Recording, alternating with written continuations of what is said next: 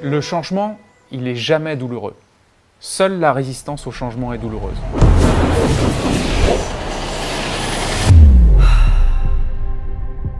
Je m'appelle Frédéric Vincent, je suis créateur du zéro mental et spécialiste du changement rapide.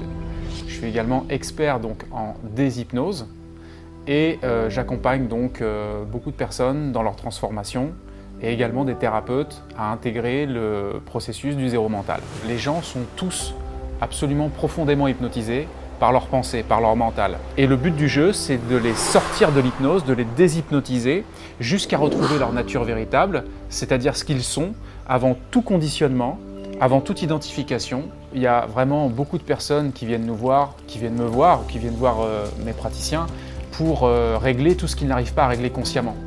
Euh, des peurs, des phobies, des compulsions, des, euh, comportements qui sont pas ok, des émotions qui sont pas ok, des traumas, des choses comme ça. Il y a aussi beaucoup de professionnels qui viennent, euh, à l'Institut Zéro Mental pour bah, apprendre des techniques qui vont faire la différence, qui vont leur faire gagner du temps. Le centre d'évolution, c'est un accompagnement constant à la transformation jusqu'à la réalisation de tes idéaux et de ta nature véritable.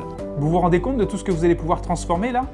On va euh, aider à déprogrammer des émotions, déprogrammer des, concepts, déprogrammer des croyances. Et en fait, on va peu à peu ouvrir, ouvrir, ouvrir le champ de perception de la personne jusqu'à ce qu'elle puisse retrouver sa nature véritable. C'est puissant. Indescriptible. Waouh Je suis libéré. Je me suis installé à l'île Maurice, au soleil, un pays où les gens sont vraiment très accueillants, très chaleureux. Et euh, c'est vraiment un, climat qui est propice euh, à mon mode de vie. Ma journée type va commencer avec euh, des techniques euh, de respiration, techniques de yoga. Euh, généralement, c'est souvent accompagné de sport, donc de cardio ou de renforcement, de choses comme ça.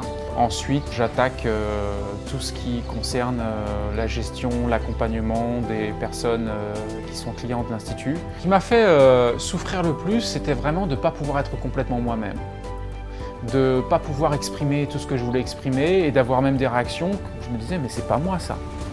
Je veux dire, je suis pas comme ça, c'est pas moi. Le temps, on le regagnera jamais.